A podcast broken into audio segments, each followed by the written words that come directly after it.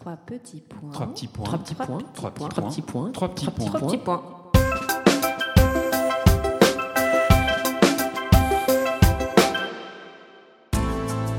Trois petits points est un podcast littéraire animé par Alix Len et Julie Mamoumani. Nous sommes ravis de reprendre le micro pour cette nouvelle série de podcasts dédiée à Chateaubriand. Oui, François-René de Chateaubriand, l'intellectuel des Lumières, précurseur du mouvement romantique, politique, auteur du 19e siècle, notamment des Mémoires d'outre-tombe, du génie du christianisme, d'Atala. On sait moins que les femmes ont joué un rôle majeur dans la vie et l'œuvre de Chateaubriand. Il y a eu les amis fidèles comme la première féministe, Claire de Duras, ou Germaine de Staël, sa femme Céleste et ses innombrables maîtresses, dont la plus connue, Juliette Récamier.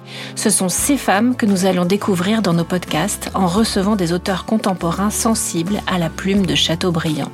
Cette série est réalisée en partenariat avec la maison de Chateaubriand, la Vallée aux Loups et le département des Hauts-de-Seine. Bonjour Jean-Marie Roire. Bonjour. Bonjour. Alors vous êtes un éminent académicien, un romancier lauréat des prix Interalliés et Renaudot, journaliste littéraire de renom. Votre dernier livre est un récit autobiographique intitulé Mes révoltes. Vous êtes aussi un spécialiste de Chateaubriand. Pourquoi vous aimez tant cet auteur?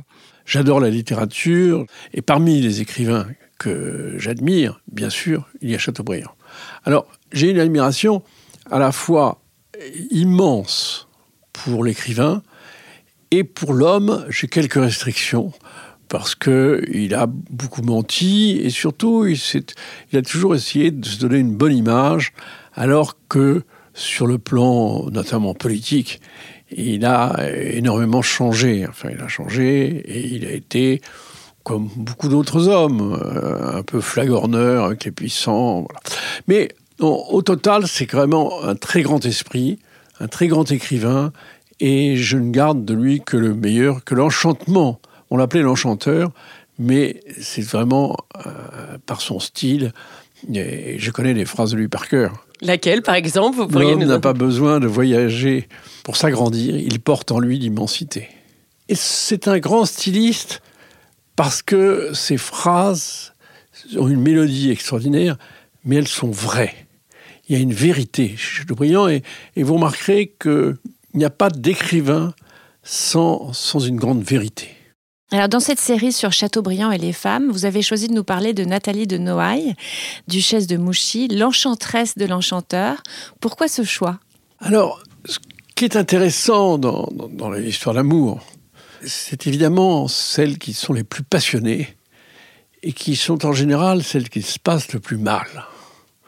Et avec parfois des séductrices qui ont un grain de folie.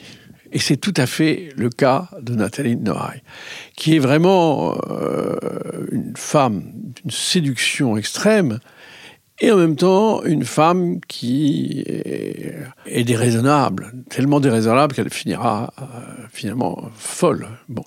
Et, et, une femme qui a traversé énormément de tragédies, une femme passionnée, une femme très sensuelle. Et on sent, dans un passage que je vais vous lire, on sent qu'il y a eu entre eux quelque chose, je ne veux pas dire de sexuel, mais s'il y a une très grande passion physique entre eux, et qui a amené Chateaubriand à dire des choses qu'il n'aurait pas pu dire avec d'autres femmes. Voilà, je crois que ça a été la grande passion sensuelle de Chateaubriand, même si sur le tard, il aurait une passion pour une jeune femme qui s'appelait Hortense Allard. Mais ça n'a jamais eu cette intensité, me semble-t-il, qu'il y a eu entre euh, lui et Nathalie Noailles. Alors, on va revenir sur euh, cette relation entre euh, Chateaubriand et Nathalie Noailles. Mais avant de rencontrer Chateaubriand, est-ce qu'on peut revenir un peu sur qui était cette femme? D'où elle vient? Quelle est son histoire? Alors, Nathalie Noailles appartient à l'aristocratie et à cette aristocratie très riche qu'étaient les, les, fermiers généraux. Les fermiers généraux, euh, vous savez, c'était à la fois les collecteurs d'impôts, c'était des gens extrêmement riches, il y en avait une vingtaine en France, et euh, ils étaient, au moment de la Révolution, ils étaient détestés. Et ils ont tous mal fini, ils ont tous été guillotinés, sauf un, je crois. Et donc son père, c'était Monsieur de Laborde, fermier général très riche, et un château magnifique, château de Méréville. Et il a eu deux enfants. L'un s'appelait Alexandre de la Borde et une fille, Nathalie de la Borde, qui va épouser, faire un mariage. Ayant beaucoup d'argent, elle pouvait se permettre d'épouser un rejeton d'une famille aristocratique très connue, qui était Monsieur de Noailles. Voilà. Elle a épousé un Monsieur de Noailles, et c'est un. Elle a connu beaucoup de vicissitudes, parce qu'elle a connu l'arrestation de ses parents, son père a été guillotiné et elle-même a été a fait de la prison. Elle n'a été sauvée de la guillotine que grâce à la chute de Robespierre le 9 Thermidor. Donc c'est une femme qui déjà a une vie douloureuse, douloureuse. Elle est, elle est passionnée, elle se marie. Je crois qu'elle éprouve une grande passion pour son mari. Qui l'abandonne. Qui va l'abandonner, qui va l'abandonner, enfin, qui va la tromper. Mais il faut se replacer dans ce qu'était le 18e. Au 18e siècle, le mariage n'est pas un mariage comme aujourd'hui, mariage sentimental, c'est un mariage de raison. On ne se marie pas pour, par amour, on se marie parce que il y a des convenances, il y a un certain nombre de, règles. Donc lui, la trompe, ce qui était un peu le cas, pardon, mais c'était le cas de Chateaubriand, hein, qui trompait sa femme allègrement. Donc, euh, mais en même temps, il la trompe euh, et il fait tout pour, pour qu'elle qu'elle s'en aille, ce qui est assez étonnant. Et elle va le rejoindre en Angleterre. Et, finalement, elle va se rendre compte à quel point il veut à tout prix se séparer d'elle. Donc, c'est une femme seule qui va avoir une vie un peu agitée. C'est-à-dire, une vie, va avoir, elle va avoir des amants. Ça, il faut avoir un certain nombre d'amants avant Chateaubriand. Et Chateaubriand la rencontre, il la rencontre par une de ses amies, qui est Delphine Ducustine, qui est une de ses maîtresses. Et, très souvent, il passe d'une maîtresse grâce à l'amie d'une autre maîtresse. bon. C'est un, mais c'est le jeu de cette société. Parce que cette société aristocratique, il faut bien voir que au fond, elle est assez oisive. Et il y a deux choses qui la passionnent. C'est euh, un peu la politique et beaucoup l'amour. Ils ont beaucoup de temps à consacrer à l'amour, beaucoup plus que nous aujourd'hui. Mais c'est une femme érudite également. On dit d'elle, on dit d'elle que c'est une femme des Lumières. Oui, mais vous savez, c'est une société. Euh, il faut voir, on va parler récits de toutes ces femmes d'ailleurs beaucoup ont écrit, Madame de Duras a écrit, la comtesse de Boigne a écrit. Euh, il y a énormément de femmes qui écrivent, qui tiennent des salons et qui sont très cultivées, sur le modèle de Madame du Châtelet, sur le modèle de ces.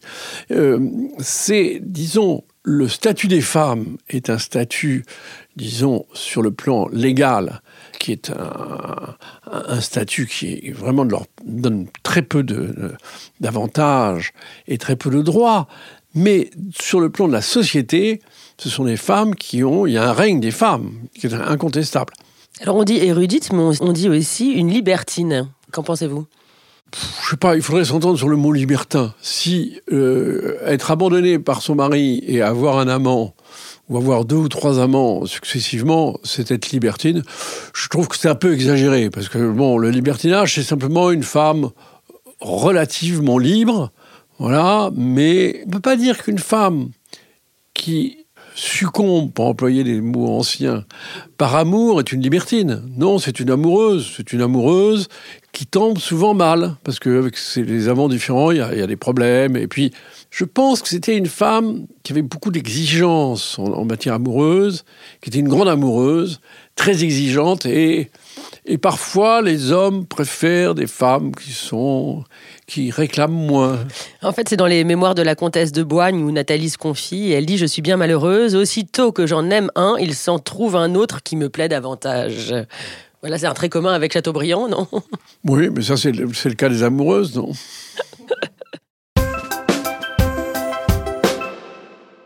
Et on peut passer à cette rencontre, cette fameuse rencontre entre Chateaubriand et Nathalie de Noailles, et peut-être aussi raconter l'épopée de René pour parvenir jusqu'à sa belle euh, dans ce lieu mythique en Espagne. Alors, ils se rencontrent par euh, donc une maîtresse de Chateaubriand, euh, Delphine de Custine, qui est également très séduisante, et, leurs propriétés sont la propriété de château de Fervac et pas très loin de Nathalie Noailles, qui est euh, donc Méréville. Donc, ils vont se rencontrer. Et puis, ils vont nourrir le projet un peu fou pour des raisons complètement différentes. C'est que elle va décider d'aller en Espagne parce qu'elle elle fait de la peinture, comme son frère, Alexandre de la Borde. Elle va aller en Espagne pour euh, peindre des monuments euh, de l'histoire espagnole. Et lui a pris la décision de partir faire un grand voyage, parce que c'est un grand voyageur, Chateaubriand. Il a été, il a été aux, États-Unis très jeune. voilà. Donc, il a envie de faire un grand voyage qu'il amènerait, dont le but serait, en principe, la Terre Sainte, Jérusalem, mais qui lui permettrait d'aller en Grèce, parce qu'il a une passion pour la Grèce. Il a fait un, texte magnifique sur la comparaison entre les Français et les Athéniens, qui est absolument magnifique, et, et en même temps qui pourrait nourrir un livre qu'il est en train d'entreprendre, qui se rappellera Les Martyrs, qui n'est peut-être pas son meilleur livre, mais sur le merveilleux chrétien. Voilà, sur le, et il se dit qu'en allant sur les traces euh, où a vécu le Christ, eh bien, ça pourra nourrir son imagination. Et donc, il décide de partir et il arrive à Venise et là, avec son épouse, avec Céleste, à qui, bien entendu, il a dissimulé qu'il allait rejoindre. Le but final, c'était de rejoindre sa maîtresse, Nathalie Noailles, en Espagne.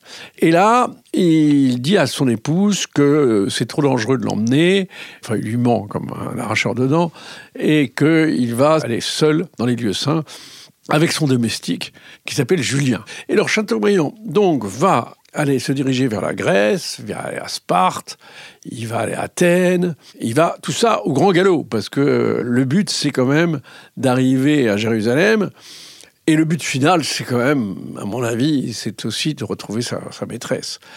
Et dans l'absence, certainement les images et le désir ont dû s'accroître terriblement parce qu'on sent une accélération de son voyage et que il passe très rapidement à Jérusalem. Il va rester trois jours.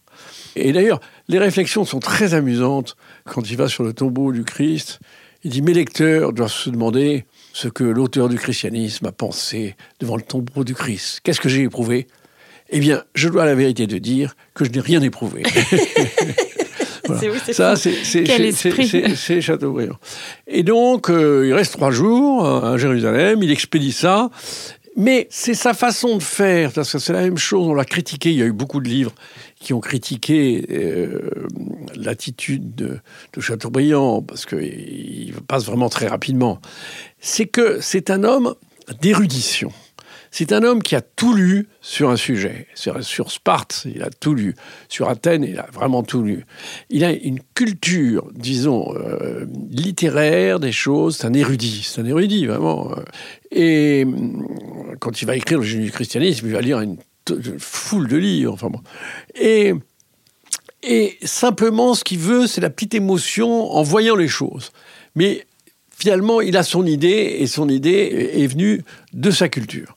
Donc, euh, il n'a pas besoin de rester très longtemps, de s'attarder. Euh, ce qu'il veut, c'est quelques sensations qui lui suffisent pour, pour décrire ce qu'il veut décrire.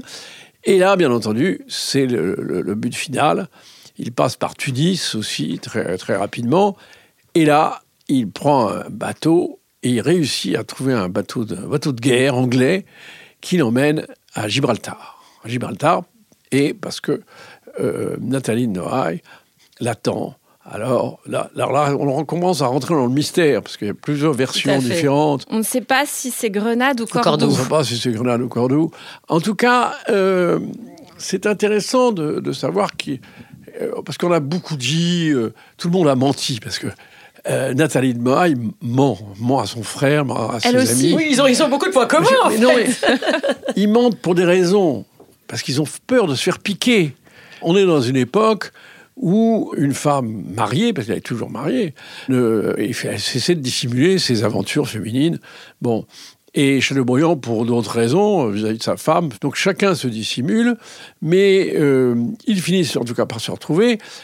Et ce qu'il y a de certain, c'est que Chateaubriand a, ils se sont. Il y a eu sûrement des, des étreintes vraiment extrêmement chaudes entre eux, parce que on sent que ça a été un moment sensuel extrêmement important. Je crois que c'est vraiment une, une... Bon, ils vont rester quelque temps ensemble.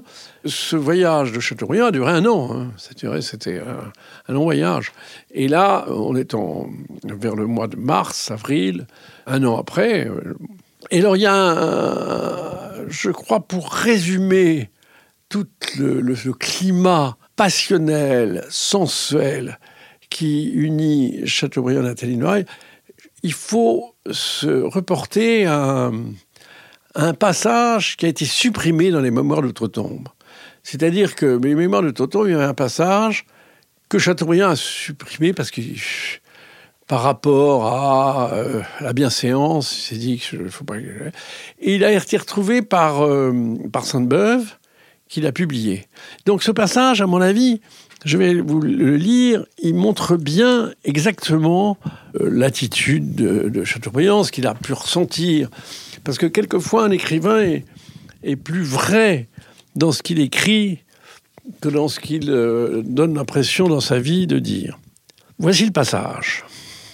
Mais ai-je tout dit dans l'itinéraire sur ce voyage commencé au port de Desdémone et fini au pays de Chimène Allais-je au tombeau du Christ dans les dispositions du repentir? Une seule pensée remplissait mon âme. Je dévorais les moments.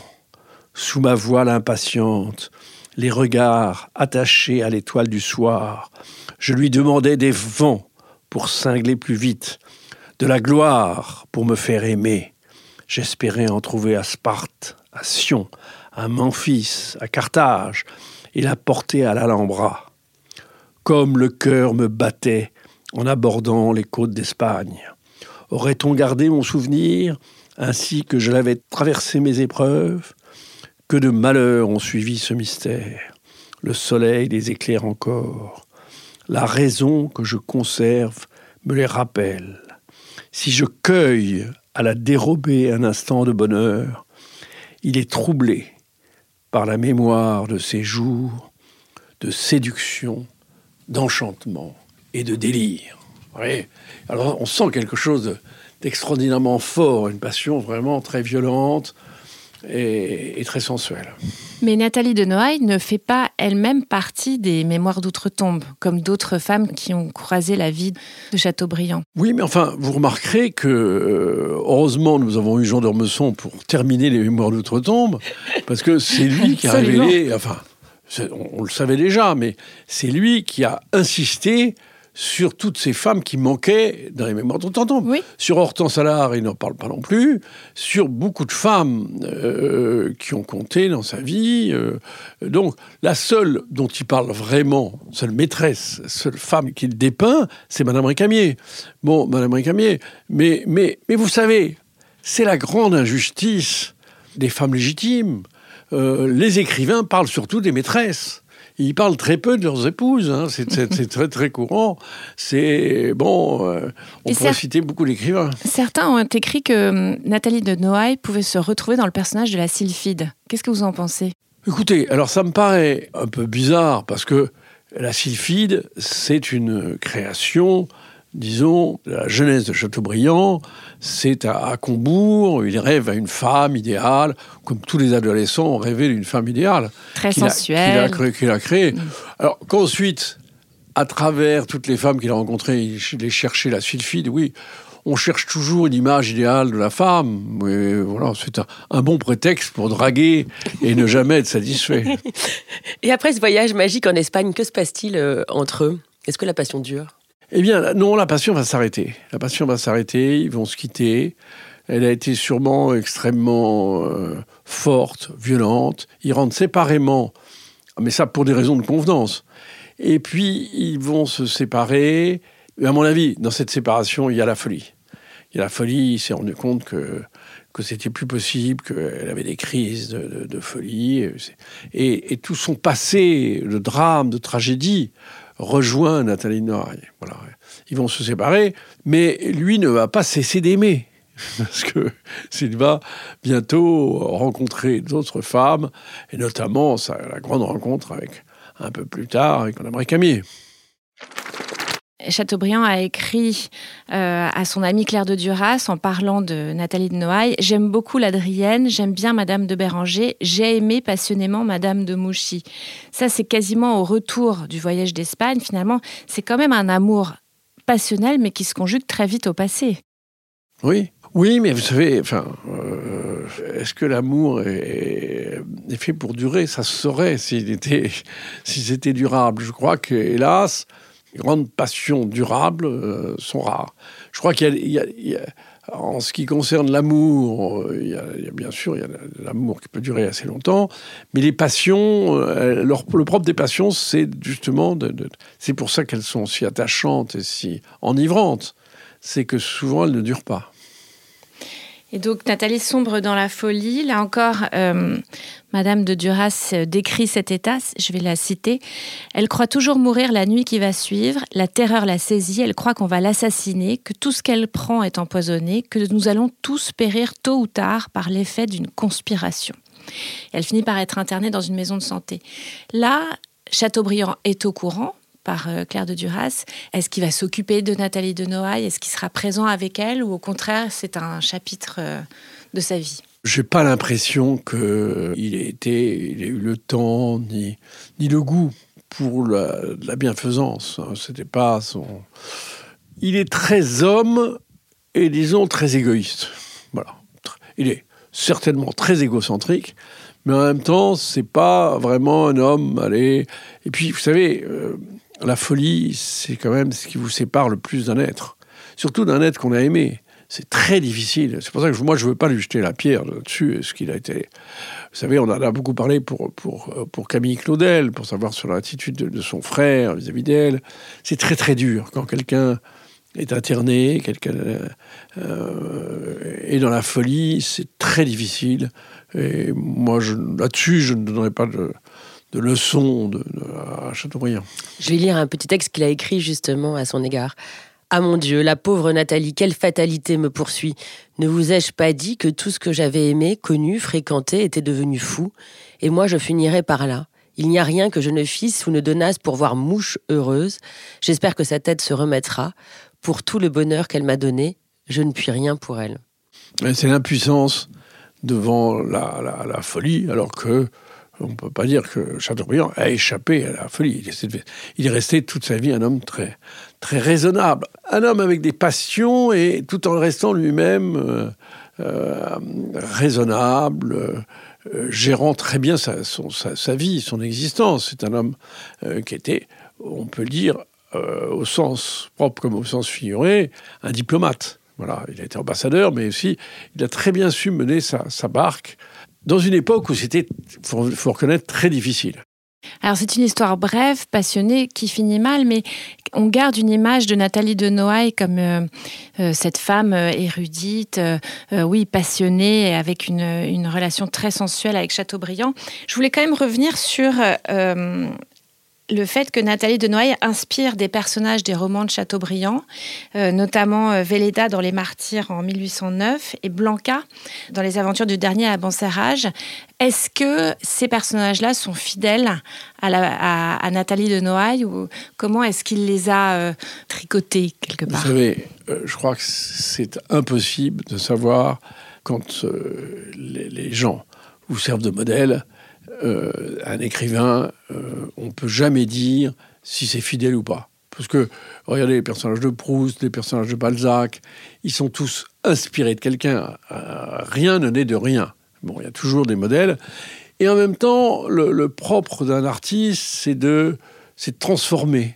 C'est de transformer et passer du stade de l'exactitude à un autre stade supérieur qui est le stade de la vérité. Voilà. Et cette vérité, c'est, ça crée une sorte de mix entre des choses réelles et des choses imaginées. Il est très très probable que soit, ce soit très. Mais pourquoi, après tout, on ne demande pas à l'art d'être euh, l'exactitude? Que ça peut faire? Au fond, on s'en fiche complètement. On ne peut pas le vérifier, on ne peut pas le savoir. et ce que nous donne l'art, c'est une évasion, c'est un sortilège, c'est une magie. Donc, laissons cette magie agir. Merci beaucoup Jean-Marie Roard. Merci, beaucoup. Voilà, le podcast Les femmes et Chateaubriand, c'est fini pour aujourd'hui. On se retrouve très vite sur toutes les plateformes audio pour écouter nos anciens ou prochains épisodes.